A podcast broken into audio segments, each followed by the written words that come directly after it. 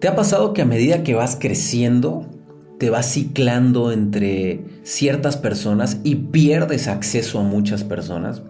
¿O te ha pasado que de repente hay personas, líderes, jefes, gerentes, dueños de negocio que conoces, que se van haciendo cada vez más difícil de conversar? Creo que muchos líderes van perdiendo accesibilidad, van perdiendo cercanía a gente y se hacen de un grupo muy chiquitito de personas de los cuales solamente escuchan a esas personas. Y el problema es que se ciclan en solo escuchar cuatro o cinco historias de lo que está sucediendo. Y ese ciclo o ese, esa versión limitada del mundo que están escuchando los lleva a tomar decisiones. No te olvides que como líder tienes que tomar decisiones todos los días. Y si no tienes la información correcta en el momento oportuno, nunca serás un buen líder. Así que escucha este podcast porque vamos a hablar sobre cómo ser más accesibles a nuestro equipo humano, a nuestro capital humano, para transformar nuestro mejor liderazgo. Antes que nada, déjame presentarme. Mi nombre es Mauricio Benoy, soy consultor de líderes y utilizo estrategias psicológicas y filosóficas para sacar la mejor versión de ti. Mi trabajo es transformarte en un estratégico, mental, emocional, con capacidad de liderazgo, para que puedas alcanzar las metas que quieras en tu vida. Antes de comenzar, déjame pedirte un favor. Suscríbete al canal, por favor. Colócale las cinco estrellitas que viene en el podcast, ahí lo vas a ver. Y los tres puntitos te van a dar la oportunidad de compartir el podcast a alguien que le pueda servir. Empecemos a hablar de liderazgo. Primero que nada, creo que naturalmente vamos los líderes, y cuando hablo de líderes no te imagines un líder, eh, un presidente, simplemente imagínate un líder, un líder de un grupo de amigos, un líder de, un equipo de fútbol, un líder de, de, de una pequeña empresita, un líder de casa, un líder de una empresa muy grande, ¿va? En fin, líderes, líderes. Cada vez que crece este líder o la organización se hace más grande, va quedando muy aislado y cada vez es más complicado, si lo miramos desde colaboradores, cada vez es más complicado acceder a ese líder.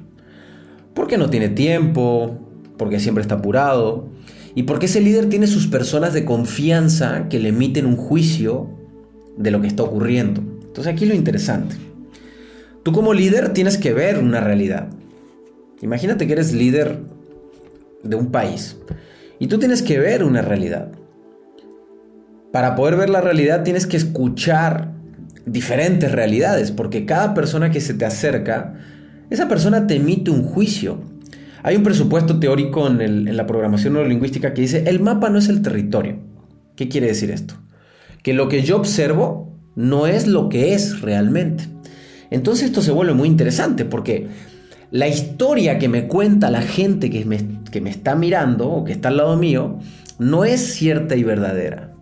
La única manera para llegar a una veracidad es tomar muestras, o sea, hablar con más personas. El, el, acercarte a más personas te validará la muestra. Pero no, eso no ocurre. A medida que vamos creciendo, y yo lo veo, por ejemplo, yo asesoro a jugadores de fútbol, jugadores de béisbol, eh, profesionales, eh, asesoro a atletas olímpicos, asesoro a líderes eh, empresariales, a algunos líderes religiosos, y cada vez se van haciendo más chiquitos sus círculos. Y el problema es que solamente escuchan historias, juicios,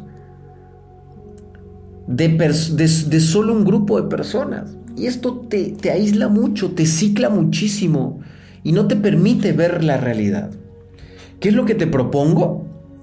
Lo que te propongo es ver más allá, ser más accesible a las personas. Así que te voy a dar cinco herramientas, cinco herramientas muy importantes para que puedas tener mucha más accesibilidad. Hace un par de podcasts hice un, bueno, hablé sobre un tema donde hablaba de que el poder corrompe. Y hablo mucho del ego del líder cuando va subiendo y explico de manera psicológica y filosófica qué va pasando. Y el problema es que el líder, el líder va perdiendo empatía con su gente a medida que pasa eh, su crecimiento. Entonces esto es un problema grande, porque ¿cómo? Si, si mi trabajo es ser líder, o sea, si mi trabajo es trabajar con las personas y las personas me van a replantear una realidad y una verdad, pues no puedo perder esa empatía, tengo que acercarme a ellos, tengo que entenderlos a ellos. Entonces vamos a ver cinco herramientas claves, donde la última es la más importante, la número cinco es clave y determinante, la verdad que eh, la número cinco está, está cañona, ¿no? Pero vamos a ir hacia allá. Antes que nada, em, recuerden que tengo entrenamientos presenciales, tengo la gira Resurge 2020, 2022, perdón, me quedé dos años atrás, donde estamos eh, con un entrenamiento que se llama Liderazgo Disruptivo con Programación Neurolingüística. Es un entrenamiento maravilloso donde en 20 horas de entrenamiento en dos días de manera presencial te vuelo la cabeza a nivel emocional y a nivel estratégico. Y bueno, y aparte tenemos algunos retiros, pero bueno, no, era la intención hacer publicidad, pero nada más para que sepas que tengo programas presenciales en los cuales te entreno para formar tu mejor versión de ti, tu mejor liderazgo. Vamos a empezar con las herramientas. La primera herramienta para ser más cercano a la gente. Tienes que tener energía positiva y buen humor. Para que una persona se abra contigo, tiene que ver en ti tiene que ver, tiene que mirar en ti mucha energía positiva. Si tú llegas con energía negativa y un humor bajo, la gente, por naturaleza, se va a cerrar. No, no se va a permitir abrirse contigo. Y lo que tú debes de buscar siempre como líder es hacer que la gente se abra contigo, hacer que la gente pueda acercarse con toda confianza a contarte cosas. No estoy diciendo que tienes que ser eh, un cómico o que tienes que ser este, la persona que siempre está feliz. Sin embargo, tienes que expresar, tienes que mostrar una energía, una buena vibra para que la gente se quiera acercar. ¿Tú te acercarías a una persona de mala vibra? Yo tuve un jefe que de verdad nunca le sentí buena vibra y de repente él como que tomaba ciertos cursos de coaching o de liderazgo y él quería acercarse conmigo a charlar.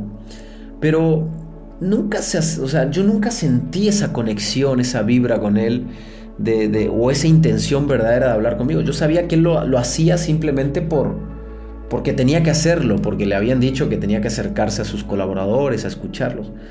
Pero yo como colaborador nunca me abrí con él. Siempre le decía, ah, sí, sí, no, todo bien, todo tranquilo. No sé si te ha pasado eso. A lo mejor te ha pasado como, como colaborador también, de que no sientes esa vibra de la otra persona y cuando te viene a preguntar algo, pues obviamente con respeto lo respondes, pero no, no te terminas abriendo con esa persona. Creo que ese ejemplo queda claro y ahora vamos a mirarlo al revés, porque si tú quieres ser un líder, tienes que montar tu mejor energía y un muy buen humor. Eso hace que las personas se puedan abrir. El punto número dos, tener un verdadero interés en las personas. Y esto lo vemos en liderazgo disruptivo, ya en, unas metodologías que les enseño de, varias horas. Pero tener un verdadero interés. De repente, vuelvo al punto, este jefe que yo tenía, pues, tenía que acercarse a hablar, hablar conmigo porque era parte de su protocolo, o parte de su estructura, o parte de lo que había aprendido en el curso que tomó. Sin embargo, él no tenía un interés en mí. Él lo único que hacía era mirarme a mí como un objeto para alcanzar sus propios resultados. Si tú, como líder jerárquico, estás utilizando a las personas o miras a las personas solamente como un objeto para alcanzar tus propios resultados, tu accesibilidad va a ser totalmente limitada. Las personas no van a confiar en ti, va a ser muy difícil que te digan la verdad. Y como se dice en México, solamente te van a dar el avión. Solamente te van a decir sí, que todo está bien y punto, porque no generas confianza. Yo he trabajado de consultor con más de 4.000 líderes y he hecho estudios a más de, yo creo que por lo menos 3.000 líderes de esos 4.000. Y es impresionante la mala o el mal liderazgo que existe en las organizaciones hoy. Cuando ya lo evalúas, ojo, eh, líderes que dan resultados, pero cuando ya lo evalúas desde el punto de vista del, del trabajador, del colaborador, es muy difícil encontrar colaboradores que estén satisfechos con la operación de su líder. Es muy difícil encontrarlo. Entonces nosotros eh, hacemos un estudio 360 grados. ¿Qué significa? Yo para evaluar un líder, de hecho esto también lo enseño en liderazgo disruptivo, eh, nosotros para evaluar un líder nosotros evaluamos primero lo que opina el líder de sí mismo, luego lo que opina su jefe, o sea, el de arriba del líder. Luego lo que opinan sus compañeros paralelos, o sea, los otros líderes de la organización de este líder. Y luego lo que opinan los subordinados de este líder. Entonces, en base a los cuatro criterios, del de arriba, los paralelos, eh, el de abajo, podemos definir una estructura de cómo está viviendo el líder su liderazgo. Y esto es muy básico. El punto número dos es uno de los problemas más grandes que hemos detectado en los trabajos que hacemos o cuando trabajo de manera personal con ciertos líderes. El punto número 3. Tienes que aprender a, cuando te sientas a conversar con alguien, poner atención sin distracciones. Yo, yo de repente, a mí me gusta mucho ir a cenar o comer con empresarios y gente, líderes. Amo los líderes, pues me, me veo en ellos, me reflejo, ¿no? Pero de repente los distractores, ¿no? El teléfono, el correo electrónico que les llegó. Eh, existen demasiados distractores. Si tú quieres tener cercanía con la gente, cuando le dediques tiempo, acércate con ellos eliminando todos los distractores que puedas. Solamente quédate ahí, para ellos. Y si tienes poco tiempo, no importa. Pero dedícales ahí para ellos. Y lo veo con los hijos, por ejemplo. Papás que dicen o mamás que dicen, ah, voy a jugar un ratito con mis hijos. Pero están jugando con los hijos mirando el celular. No le estás dedicando tiempo. No le estás dando tu mejor energía. No le estás mostrando interés ni a tus hijos. Y lo mismo haces en tu trabajo con la gente. El punto número cuatro. Si quieres hacer que la gente se abra, sal de tu área de liderazgo. Solo por el hecho de tener la jerarquía de líder o de jefe o de gerente o de encargado o supervisor o de dueño, ya esa jerarquía limita a la persona, la hace sentir por debajo de ti. Si tú recibes a tu equipo de trabajo en tu oficina, no va a haber apertura de ellos. Sal del área de liderazgo. Una práctica que hacíamos en las empresas era, por ejemplo, colocar eh, de repente los, directores de empresas muy grandes no podían salirse de su área por cuestiones de tiempo. Entonces lo que hacíamos es poner un escritorio normal, pero poníamos una sala sin interrupción. Una sala donde había dos sillones enfrentados, que no había una mesa de por medio. La mesa de por medio termina siendo una barrera entre dos personas que quieren comunicarse. Imagínate tú hablando con tu esposa o tu esposo con una mesa de por medio no fluye la conversación como cuando están sentados frente a frente sin que haya nada en el medio, cuando no hay una barrera. Y más cuando esa barrera interpone poder, más cuando esa barrera, tú sabes que el escritorio de este lado es del líder y de aquel lado es del colaborador. De hecho, otra práctica que hemos hecho mucho en las empresas es cambiar el rol, sentar al colaborador en la silla del líder y el líder se sienta en la silla del, colaborador. Entonces hacíamos diferentes alternativas, intercambiábamos roles, el líder se sentaba con el colaborador en las sillas como si estuvieran los dos hablándole a un líder o lo sentábamos en un sillón, pero sal del área de liderazgo, aléjate del área de liderazgo si quieres verdaderamente que esta persona se abra contigo. Y por último, el quinto punto, y creo yo, no sé, no sé si, no puedo decir el, más importante porque le quitaría poder a todos, pero creo que es muy, pero muy importante. Antes que nada, antes de entrar a este punto, les pido de favor que coloquen las cinco estrellitas en este podcast. Me va a ayudar muchísimo a que sigamos escalando y que más gente lo vea. Suscríbete al canal si no te suscribiste y compártelo con alguien. Hay tres puntitos ahí donde puedes compartir, copiar el enlace y compartirlo con amigos, compañeros de trabajo, líderes, que les pueda servir esta información. Y el punto número 5 entonces, tener una mirada desde el amor. Te voy a contar un ejercicio que hice que también lo hago en el entrenamiento de liderazgo. Parece publicidad, pero no, pues es que como hablo de liderazgo, pues es imposible que no se me venga a la cabeza el entrenamiento de liderazgo disruptivo que hacemos en la gira internacional, que estamos en México, Estados Unidos, Perú, Chile, Argentina, Colombia, Ecuador, eh, con pocos eventos, pero estamos en todos los países. Eh, algo que a mí me rompió la cabeza fue esto, o sea, esto, esto me rompió la cabeza. Cuando yo empecé a ser empresario, yo tenía un negocio chico, tenía alrededor de, no sé, unos 12 o 13 colaboradores. Ya nos empezaba a ir bien, pero, pero me costaba, o sea, yo sentía que yo era el, el motor de la empresa y, sentía que si yo me dormía cinco minutos, la empresa se caía. Sentía que, que si faltaba todo iba a salir mal, que si no los empujaba se dormían. Sentía que yo era el despertador, el motor, el corazón, todo, ¿me entiendes? Pero ya eran 12, 13 colaboradores. Entonces yo hacía terapia en aquel momento, bueno, siempre he hecho terapia, pero en aquel momento particularmente lo hacía con una persona en particular. Y de hecho viajaba, yo, la oficina estaba en Culiacán y yo viajaba a México cada 15 días solamente a tomar la terapia. Fíjate el gasto que hacía, o sea, un viaje en avión ida y vuelta a México, estamos hablando de casi 1500 kilómetros. Llegaba en la mañana, tomaba la terapia en el día y en la tarde me regresaba otra vez. Para empezar era cansado y costoso. Sin embargo, siempre creí que el desarrollo psicológico y emocional era el resultado y la puerta.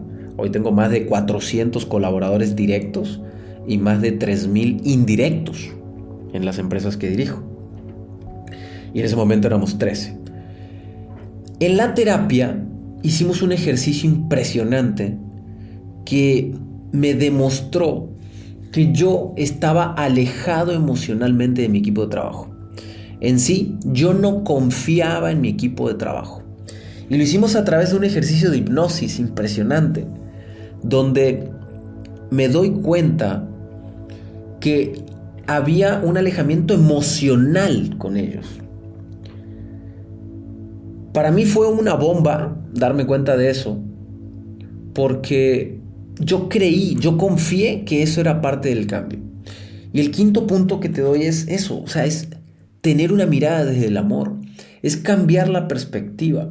A veces sentimos que no podemos delegar, que no podemos soltar, a veces sentimos que, que no avanza sin nosotros, pero al fin y al cabo las cosas no son como son. Las cosas son como somos, vivimos en un mundo de interpretación. Si yo soy miedo, veo miedo. Si yo soy cerrado, veo cerrado. Si yo soy amor, veo amor. Si yo soy energía, veo energía. Entonces, cuando yo cambio la interpretación de cómo los observo a ellos, las cosas no son como son, son como somos. Vivimos en un mundo de interpretación. Y las personas terminan siendo un espejo de nosotros. Existe algo que se llama las neuronas espejos.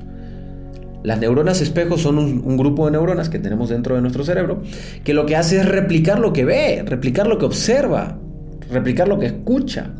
Entonces ellos, sus neuronas espejos, veían en mí mi miedo, mi temor, mi inseguridad, mi falta de confianza hacia ellos. Entonces, por obvias razones, ellos, esos colaboradores que estaban ahí conmigo, pues no entregaban lo mejor de ellos, porque ellos veían en mí, copiaban a través de sus neuronas espejos, copiaban.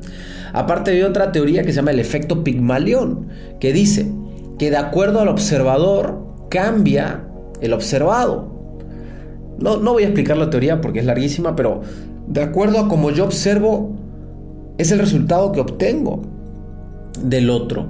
Esto es un estudio científico. Entonces para mí fue determinante entender esta parte. Y tuve que hacer ejercicios, literal ejercicios, para enamorarme de ellos, para aprender a mirarlos desde, desde el amor, para aprender a entenderlos. Y, fui a sus casas, conocí a sus familias, me di cuenta que eran personas maravillosas, con un montón de problemas, pero también con un montón de oportunidades y también con un montón de inteligencia. Me di cuenta que eran humanos con los cuales compartía yo mucho, mucho, mucho, mucho. Y de esas 12 personas yo creo que fácil 7 o 8 se mantienen hoy en la empresa y han sido clave para ayudarnos a llegar a donde llegamos. Y han crecido profesionalmente, financieramente, psicológicamente con nosotros, con la empresa.